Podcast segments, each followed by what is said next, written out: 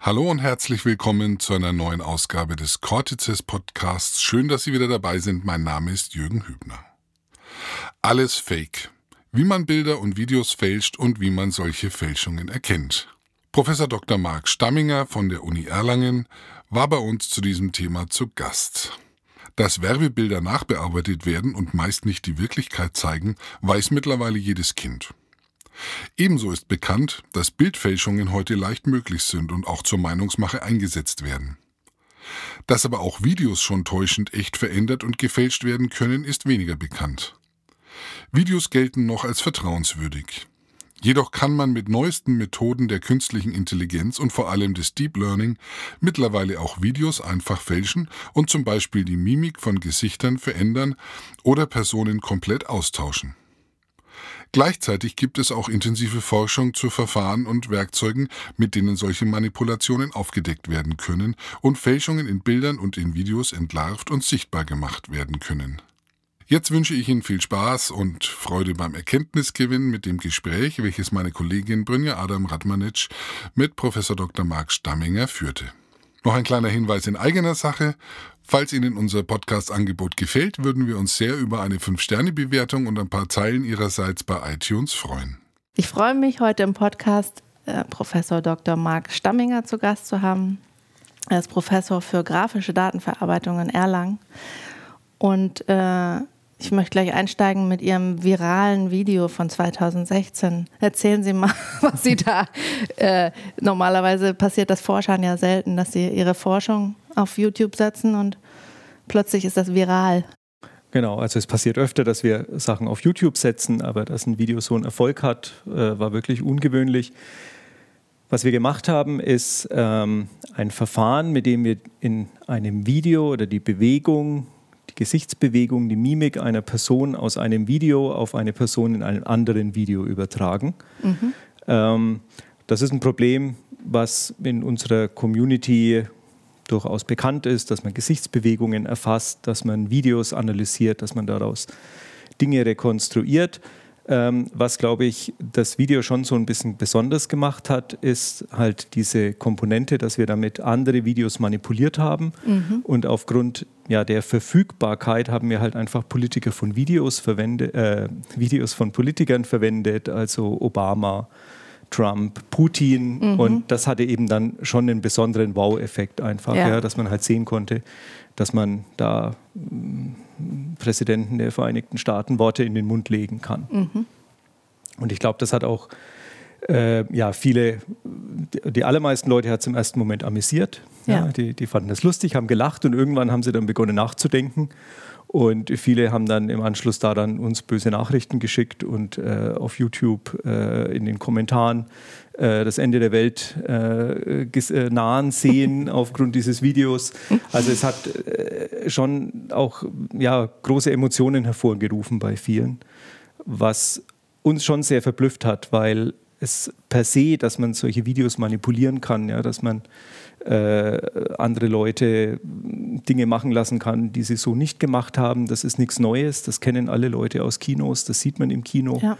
Ähm, wir haben es vielleicht besonders anschaulich gemacht. Ja. ja und äh, dadurch ist wahrscheinlich vielen da erst mal ein Licht aufgegangen überhaupt und haben was erkannt, was, was vorher gar nicht so bewusst war. Was da auf uns Zukunft, also in der Zukunft auch zukommt. Ne? Ja. Also mhm. ähm, ich habe dabei auch irgendwie ein komisches Gefühl gehabt. Das war so wie so ein, äh, als würde man irgendwie so mit der Handpuppe die spielen können. Ja, ne? Also es ja. ist, mhm. hat schon was, was unheimlich ist. Absolut. Ja. Ähm, aber ich habe es ja gerade schon gesagt, aus unserer Sicht ist es nicht wirklich, also das Neue an unserem System ist, dass wir das in Echtzeit machen können, mhm. dass man also ein Live-Video nehmen kann und live ein Video manipulieren kann. Das erfordert jetzt besondere Algorithmen, besonders äh, gute Programmierung von, äh, in, in, diesem Fall bei uns sind es Grafikkarten, die eine besonders hohe Rechenleistung auf einem normalen mhm. äh, PC zur Verfügung stellen können. Und das haben wir eben alles so geschickt gemacht und, und hingetrimmt, dass das Ganze auch in Echtzeit funktioniert. Ähm, auf einem Live-Video, das war das Besondere, das Alleinstellungsmerkmal, ähm, dass sowas per se geht, ist wie gesagt mhm. nichts Neues und jeder, der ins Kino geht, muss überall damit rechnen. Ja, ja. Äh, das, also es hängt vom Film ab, ja, aber äh, in den entsprechenden Hollywood-Streifen sind die allermeisten Pixel, die Sie sehen, nicht real. Ja. Was sind jetzt die Begriffe? Also das, das Video hat, heißt Face-to-Face. -face. Mhm. Ist das das System? Also Genau, ja. das, ist, das mhm. ist unser System, das mhm. also in Echtzeit diese Videomanipulation. Und dann habe ich noch verschiedene äh, Begriffe gefunden. Facial Reenactment. Ist genau, das ist Reenactment ist einfach dieses das Übertragen der Gesichtsmimik mhm. oder überhaupt von Schauspiel, aber jetzt in unserem Fall vor allem Gesichter von einer Person auf eine andere. Und würden Sie sowas, also der, der, dritte Begriff, der so in dem Zusammenhang fällt, ist Deepfakes. Ist ja, also da, da, muss man jetzt, da muss, das ist sehr gut, dass Sie da nachfragen. Also Deep steht immer für äh, Deep Neural Networks, tiefe neuronale Netze. Mhm. Ähm, das ist eine Technik ähm, oder ein, ein, ein Verfahren aus der Informatik, das auch schon sehr alt ist. Neuronale Netze haben sich mhm. Leute schon oh Gott, jetzt kann ich mich nur blamieren, in den 80ern oder so überlegt, vielleicht mhm. sogar schon vorher. Ähm, durch die immer steigende Rechenleistung heutzutage sind aber diese, diese tiefen neuronalen Netze, äh, was einfach besonders große neuronale Netze sind, äh, in den letzten Jahren so an die Schwelle gekommen, dass man die plötzlich anwenden kann und die ganz erstaunliche mhm. Dinge hinbekommen. Mhm. Ähm, und unser System Face-to-Face -face, basiert nicht auf neuronalen Netzen. Okay. Ich werde das im Vortrag dann auch äh, vielleicht nochmal kurz auf die Unterschiede eingehen. Aber man kann das, was wir da gemacht haben, mittlerweile auch mit neuronalen Netzen machen und kann das da noch eine ganze Stufe weiter eigentlich treiben. Also man kann beispielsweise aus beliebigen Text mittlerweile Videos generieren von Leuten, die genau diesen Text sagen. Ja, also ich mhm. gebe ihnen einen Text vor und, also, und man bekommt dann halt ein Video, wo wer auch immer Sie möchten, diesen mhm. Text sagt. Mhm. Man kann in beliebigen Videos Gesichter austauschen. Ähm, und äh, also da wird noch viel mehr kommen. Also mhm. man kann mit diesen, mit diesen tiefen neuronalen Netzen im Endeffekt in absehbarer Zeit Videos generieren. Genau das, was Sie möchten. Und das beruht dann auch auf KI, also was man KI nennen würde? Oder ich, das ist ja immer so ein Ja, die, die, die Begriffe sind alle ja. so ein bisschen unscharf. Ja? Künstliche ja. Intelligenz ähm, kann man eigentlich, einen ganz großen Teil der Informatik kann man unter mhm. künstliche Intelligenz sehen, ja? Wo, ja. wo, Computer irgendwelche Dinge machen, die sowas wie Intelligenz erfordern. Mhm. Wie intelligent das dann ist, kann man dann immer noch sehr diskutieren. Ja. Ähm, viele fassen unter künstliche Intelligenz dann solche oder verstehen vor allem solche Verfahren wie tiefe neuronale Netze, mhm. die, also man muss vielleicht, also so, so neuronale Netze haben die Eigenschaft, dass sie, also man programmiert kein Verfahren, ja, man, ja. man, schreibt kein Programm, was irgendwas macht, sondern man gibt so einem neuronalen Netz einfach nur viele Beispiele, was es machen soll. Mhm. Und es lernt dann selbstständig diese Beispiele zu reproduzieren ja, und dann auch Zwischenbeispiele zu machen. Ja. Also ja. man muss ihm ganz viele Beispiele geben und irgendwann hat es dann verstanden, wie es funktioniert und kann dann auch neue Dinge generieren mhm. in Grenzen. Ja. Während wir also wirklich so richtig klassisch versucht haben, das zu programmieren. Wo ist die Nasenspitze? Wo ist der Mund? Welche Stellung hat der Mund? Ja, wo ist das im anderen Bild? Wie übertrage ich das? Ja, ja. Da ist also richtig ganz gezielt auf Gesichter ein Programm geschrieben worden, um das zu machen. Und mit, mit solchen neuronalen Netzen, ja, ist das Ganze viel einfacher geworden, weil man muss sich um diese ganzen Dinge nicht mehr kümmern. Man muss nur Beispieldaten herbekommen und die dann mhm. zu einem neuronalen Netz geben. Und ähm, das sind mittlerweile extrem mächtige Werkzeuge für jeden runterladbar, mhm. ähm, die dann ja tolle Sachen erlauben. Und dieses Deepfake ist also, das ist, soweit ich weiß, nicht eine Wissenschaftscommunity entstanden. Das war wirklich ein Enthusiast, der sich da hingesetzt hat, der dann diese ganzen neuronalen Netzsoftware Pakete runtergeladen hat, sich damit beschäftigt hat und dann dieses System gebaut hat, ähm, mit dem man also dass es eben in, in, in der ersten Deepfake-Anwendung Gesichter in Videos austauschen kann. Mm, ja, diese, ach so, man kennt das ja irgendwie, das ist ja selbst am Handy, dass man so Swap-Faces machen kann. Das ist aber genau, das ist auch wieder eine einfachst, Variante. Einfachste Form. Genau, das mhm. genau, das geht mehr so in unsere Richtung, sage ich mal. Mhm. Und dieses Deepfake ist einfach ne, das gleiche Problem, aber mit solchen neuronalen Netzen gelöst. Okay. Mhm. Ähm, und derjenige hat das auch dann zur Verfügung gestellt äh, der Allgemeinheit, kann man mhm. runterladen. Ähm, es hat also wahrscheinlich auch deshalb sehr viel Zuspruch gleich gefunden, weil es also, ich würde jetzt mal sagen, für erotisches Filmmaterial gerne verwendet wurde. Ah, ja, ja. ja, die mhm. Hauptanwendung äh, war da schnell gefunden, ja, und damit war das dann auch allgemein sehr interessant. Mhm. Ähm, was äh, und naja, wie es halt im Internet dann so ist, ja, äh, es ist dann ganz schnell kamen Leute auf die Idee, in alle möglichen Filmschnipsel Nicolas Cage rein zu, äh, rein zu montieren, ja, mhm. der dann plötzlich auf allen möglichen Gesichtern aus irgendwelchen klassischen Filmclips dann ja. da auftaucht. Ähm, ja, dadurch hat es natürlich noch viel mehr Verbreitung gefunden, als wenn wir was machen und es irgendwo auf einer Wissenschaftskonferenz veröffentlichen, mhm. wo das sonst von der Öffentlichkeit nicht wahrgenommen wird. Wie ist das, äh, kann man das einem Laien erzählen, äh, wie Sie das genau schaffen? Weil ähm, Sie haben erzählt, irgendwie, das geht eigentlich in Filmen, ist das schon seit Jahrzehnten, dass das mhm. geht, mhm. also dass Sie ähm, eine Mimik und, und Körperbewegung auf irgendwelche Monster übertragen. Aber wie geht es, dass es äh, live funktioniert und ohne diese Punkte? Die man in den Filmen, also wenn man Making-of sieht, dann mhm. sind ja so Figuren, also die Schauspieler haben so Punkte, damit sie das alles in den Computer übertragen können, aber sie ja. können das ohne machen, habe ich gesehen. Wie geht das? ja, das ist nicht ganz so leicht zu erklären, aber ich kann es mal versuchen. Ähm, gerade für die Filmindustrie hat man Modelle von Gesichtern gebaut. Und mit Modellen meine ich jetzt so richtige 3D-Modelle, wo also mhm. die Oberfläche von Gesichtern beschrieben ist, ja, so zerlegt in viele kleine Dreiecke. Mhm. Ähm, so schauen unsere Oberflächenmodelle immer aus. An den Dreiecken hat man so 3D-Koordinaten, ja, mhm. wo man also wirklich die Position im Raum weiß. Und man hat jetzt solche 3D-Modelle von Gesichtern, ähm, wo man mit Schiebereglern sozusagen die Form des Gesichtes verändern kann. Also man hat einen Schieberegler, mit dem ich das Gesicht eher rund oder eher flach mache, ja, mhm. mit dem ich der Person eine hohe Stirn gebe oder eine lange, eine lange Nase, einen breiten Mund. Mhm. Ja, also so eine ganze Reihe von solchen Schiebereglern, wo man wirklich ganz viele Variationen von Gesichtern durchspielen kann. Mhm. Und das Ziel ist natürlich, wenn ich genug solche Regler habe, dann kann ich damit jedes Gesicht darstellen. Ja. Und ähm, solche Modelle gibt es. Die Frage ist jetzt nur, ja, wenn ich jetzt irgendwie Obama nachmachen möchte, wie muss ich die Regler einstellen, dass ich genau Obama bekomme? Mhm. Ja, oder wie muss ich sie einstellen, um Putin zu bekommen? Ja? ja. Ähm, und das ist genau das, was unsere Software eigentlich macht.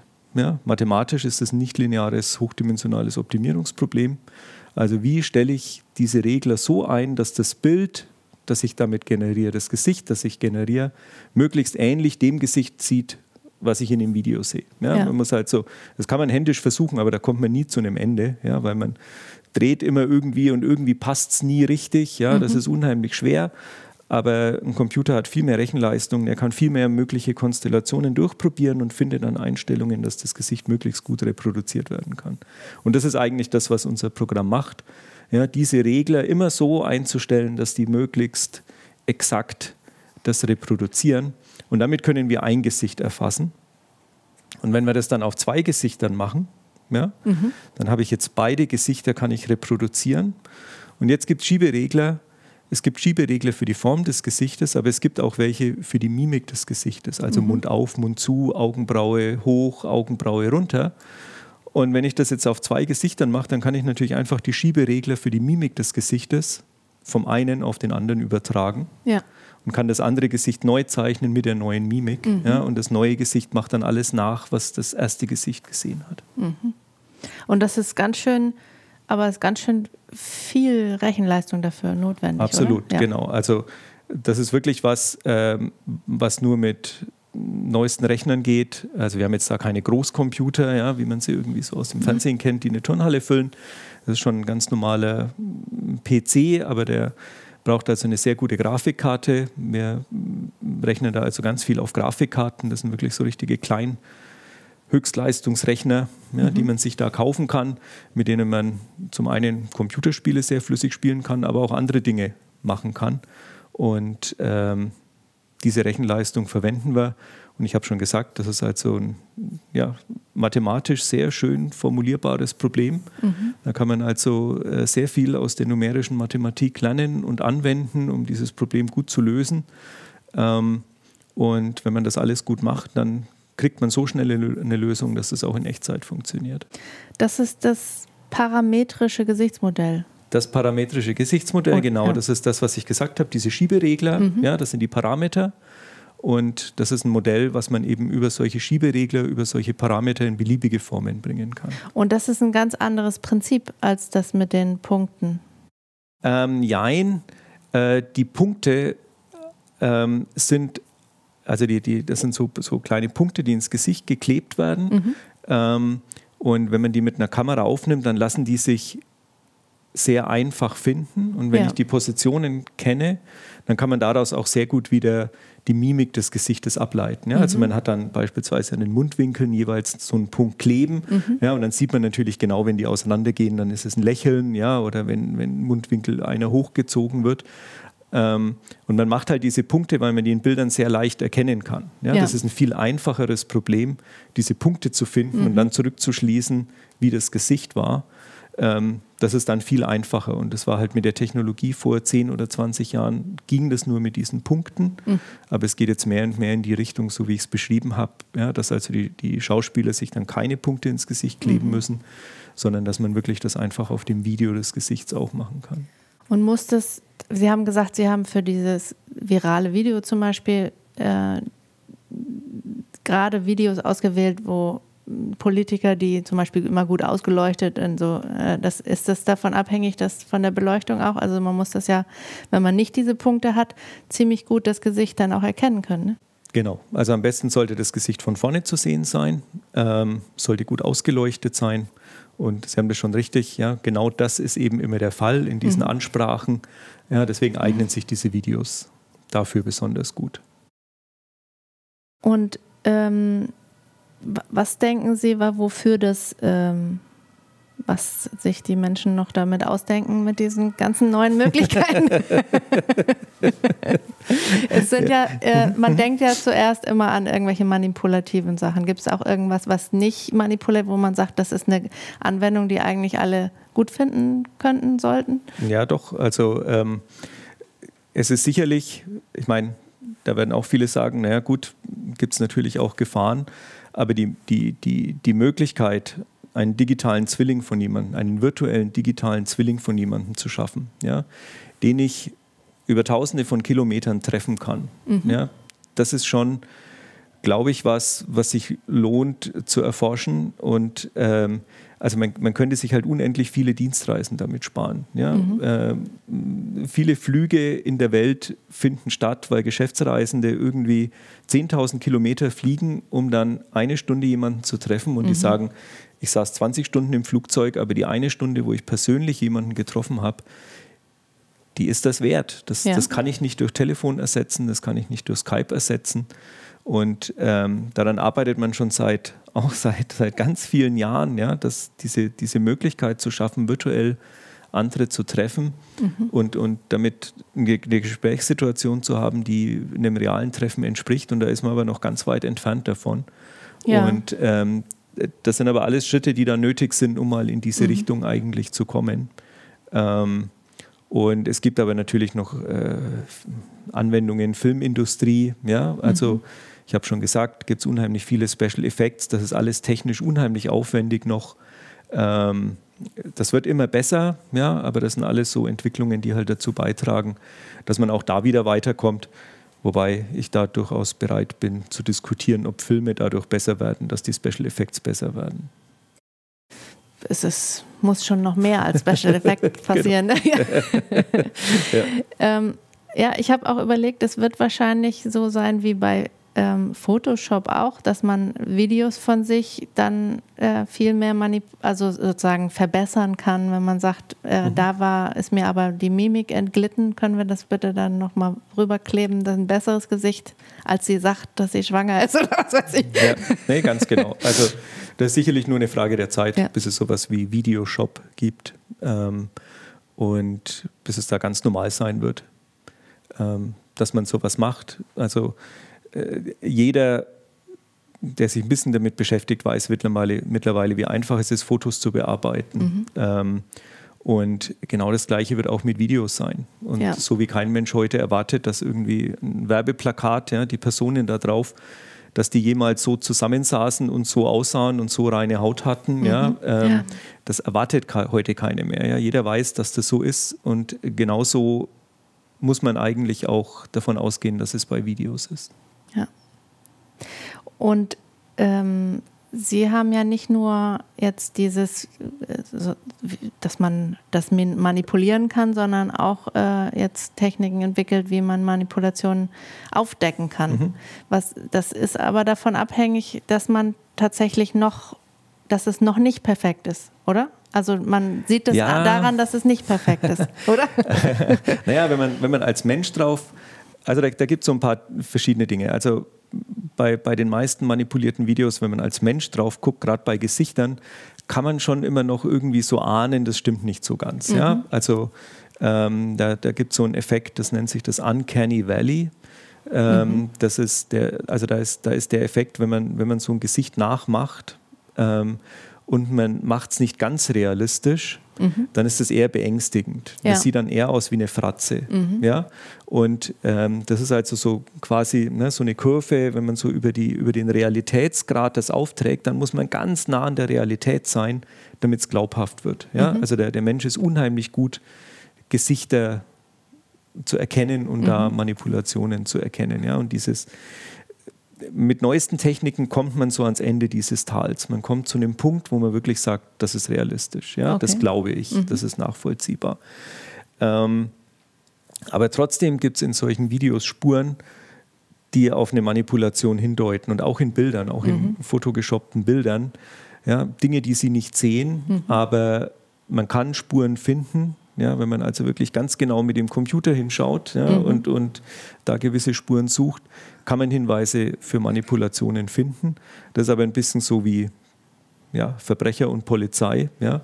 Mhm. Also wenn, wenn ich ein Bild manipuliere und ich weiß, da guckt einer genau danach hin, ja, mhm. dann weiß ich, welche Spuren ich wieder verwischen muss, ja. um das Ganze zu verschleiern. Also bei Bildern ist ein ganz einfacher Trick zum Beispiel, die halt irgendwie mit JPEG nicht mit der höchsten Qualitätsstufe, sondern mit einer niedrigeren mhm. Qualitätsstufe zu komprimieren.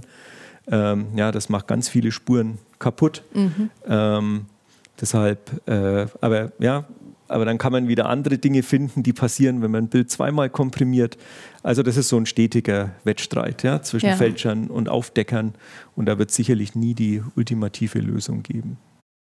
Aber es ist, Sie halten das auch mit modernen Techniken und später immer noch äh, für möglich, da immer hinterherzukommen. Sicherlich. Es ja. ist, das ist wie bei den Fälschungen. Ähm, auch früher war es möglich, Bilder zu manipulieren, Personen mhm. aus Bildern zu retuschieren. Ja, wurde ja auch gemacht. Ja. Der Aufwand war halt einfach sehr groß. Ja. ja.